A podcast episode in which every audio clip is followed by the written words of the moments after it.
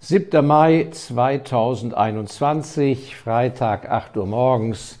Vielen herzlichen Dank fürs Zuschauen, liebe Investorinnen und Investoren.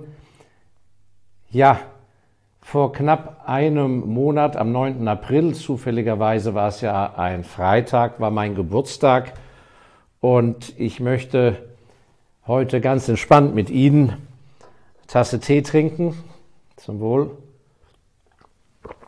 und mich mit Ihnen austauschen, denn ich muss mich natürlich zunächst bei Ihnen sehr herzlich bedanken. Ich bin ja ganz überwältigt. Eine ganze Flut an Glückwunschkommentaren äh, unter dem YouTube-Video. Ich war und bin ganz gerührt und ich bitte um Verständnis, dass ich nicht auf jeden Kommentar Ihnen persönlich habe antworten können.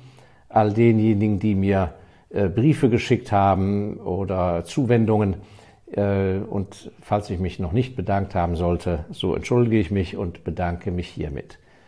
Ja, und ich habe mir an sich gedacht, als ich, als ich sagte, Mensch, ich muss mich doch bedanken, dass dieses Thema Dank, Danken und Dankbar sein doch ein wichtiges Thema ist.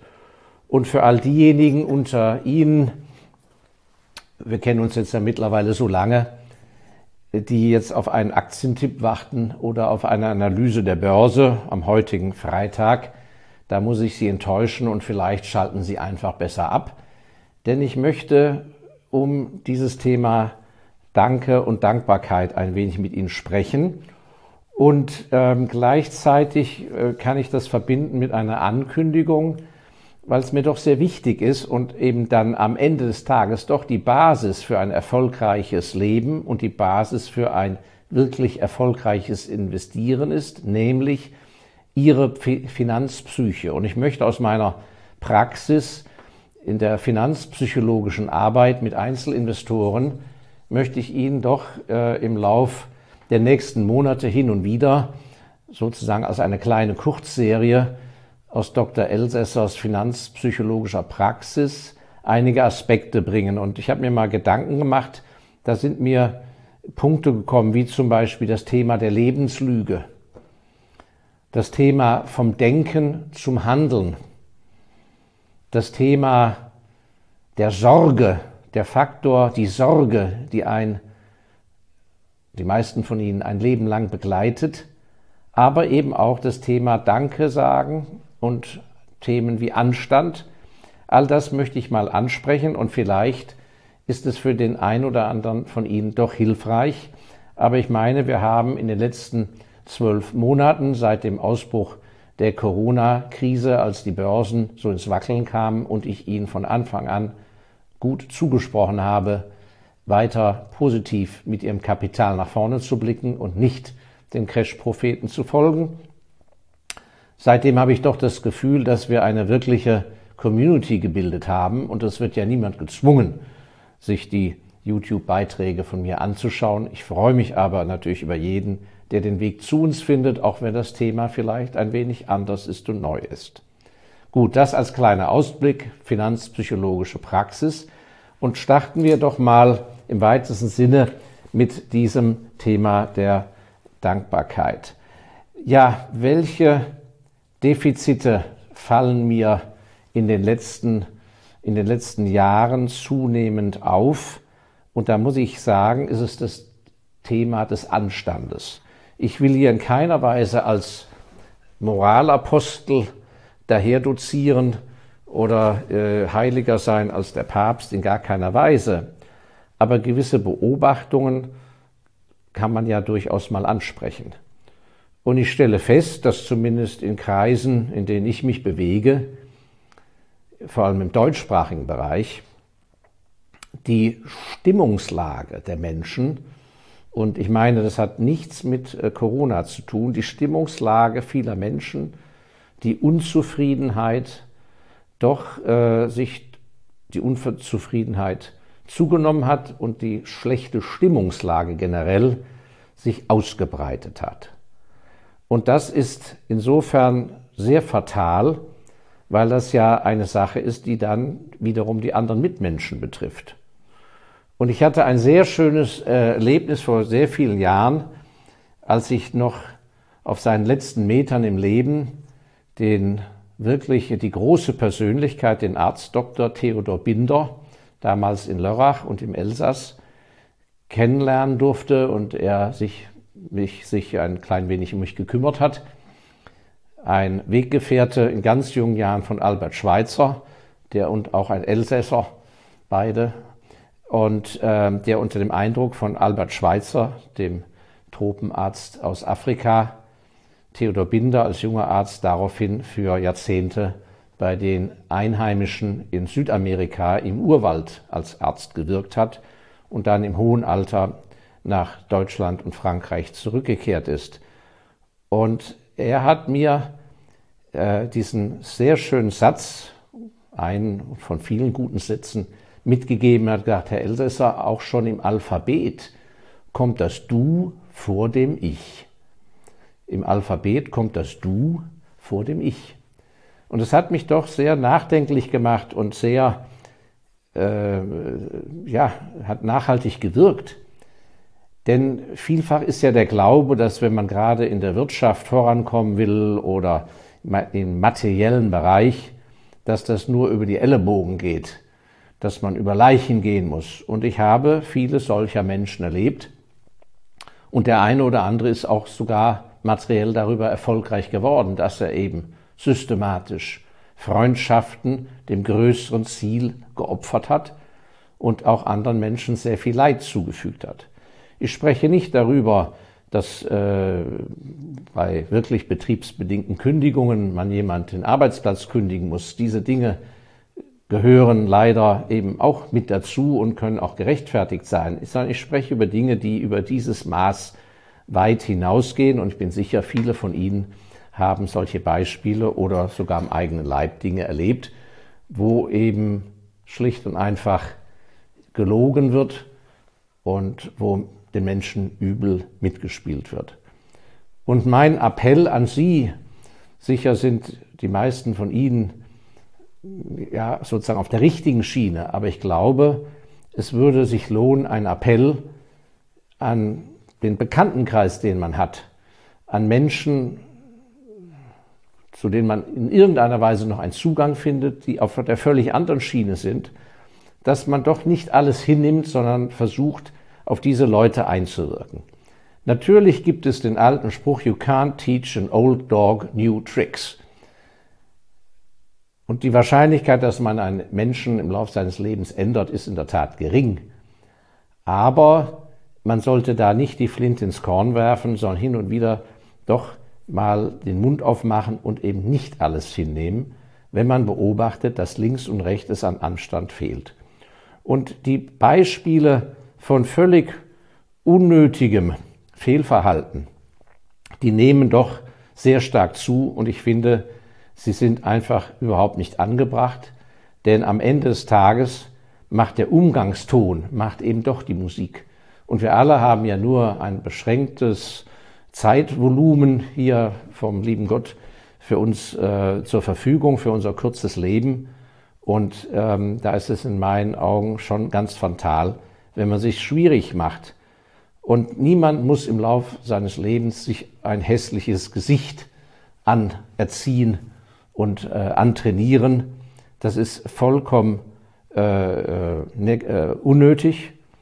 Und Genauso ist die Überbetonung des Negativen, und da spreche ich nicht nur von den Medien, wo systematisch jeden Tag die vielen guten Meldungen, die es auf der Welt gibt, mehr und mehr nicht mehr versendet werden oder unterbleiben, aber genauso die Überbetonung des Negativen in, in seinem eigenen Umfeld oder das Akzeptieren des Negativen im, in seinem Umkreis, da würde ich doch einen Appell an Sie richten, dass wir uns dagegen friedlich erheben und dass wir versuchen, eine Gegenposition einzunehmen und versuchen, Einfluss zu gewinnen und zu sagen, lass wir doch die Sache mal von einer etwas anderen Seite sehen.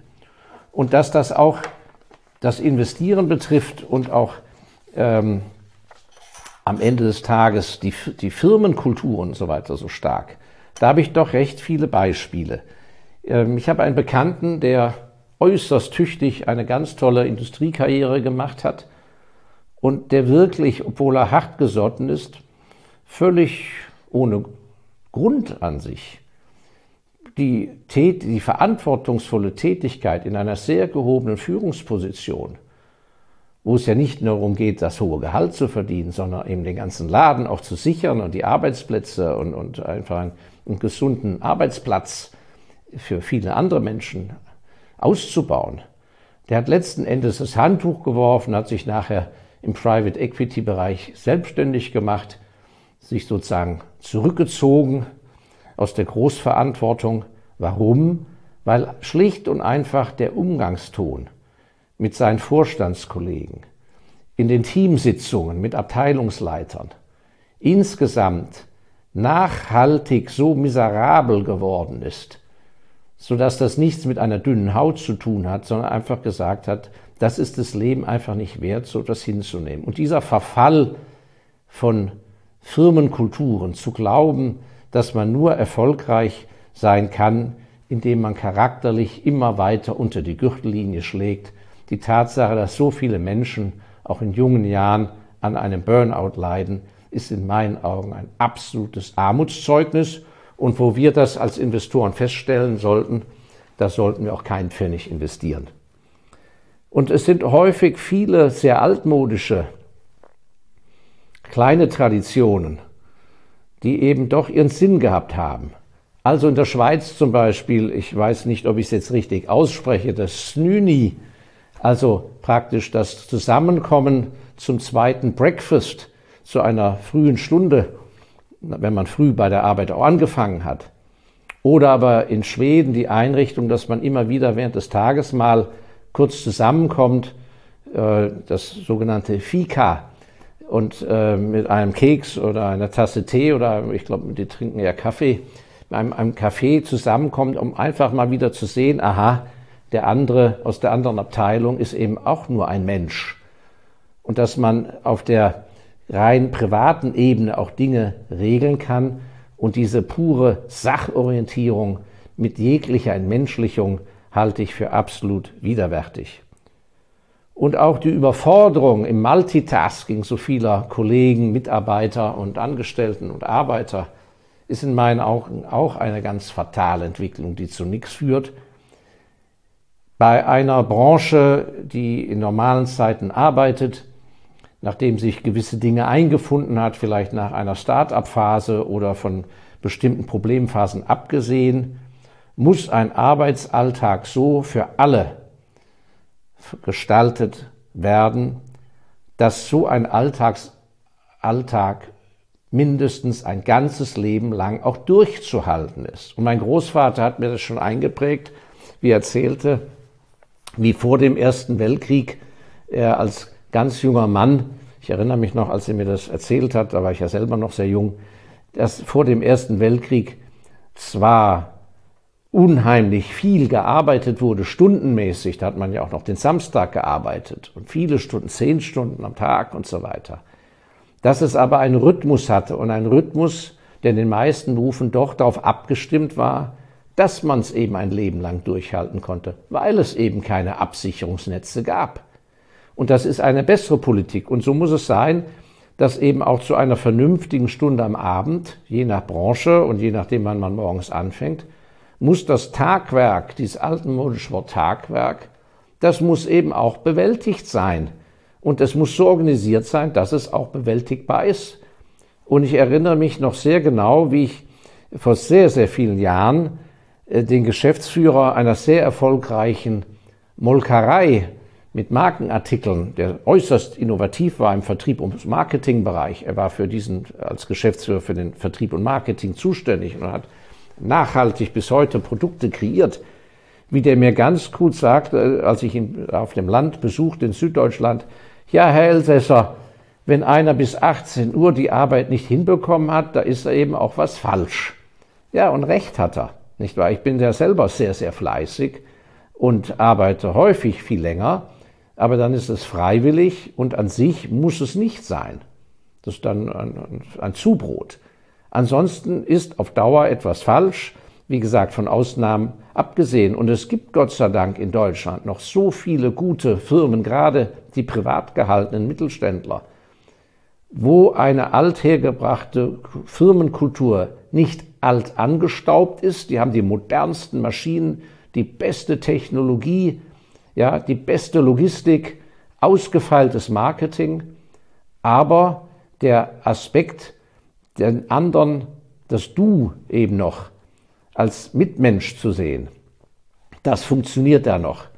Und es ist ein großer Jammer, dass das alles sozusagen zugedeckt ist, dass das ein paar Insider wissen, die davon positiv betroffen sind, die, die das selber erleben oder davon erfahren, aber die anderen nicht. Und bei so vielen, gerade bei Großkonzernen, hat sich ja eingerissen, dass die Menschen mittlerweile glauben, das muss so sein. Ein wirklich ekelhaftes Umfeld. Und selbst im Kleinen sollten wir solche Dinge nicht hinnehmen. Ich war ganz schockiert. Ich habe neulich, ähm, als ich Essen abgeholt habe bei einem äh, Caterer im Abholservice, wartete vor mir ein älterer Rentner. Und der erklärte mir und sagte, ich bin sehr erschüttert, sagte er zu mir, wie in meiner Nachbarschaft, also typische Mittelklass-Nachbarschaftsgegend, keine sozialen Brennpunkte, äh, wie sehr doch der Umgangston und die, die fehlende Freundlichkeit immer mehr sichtbar wird.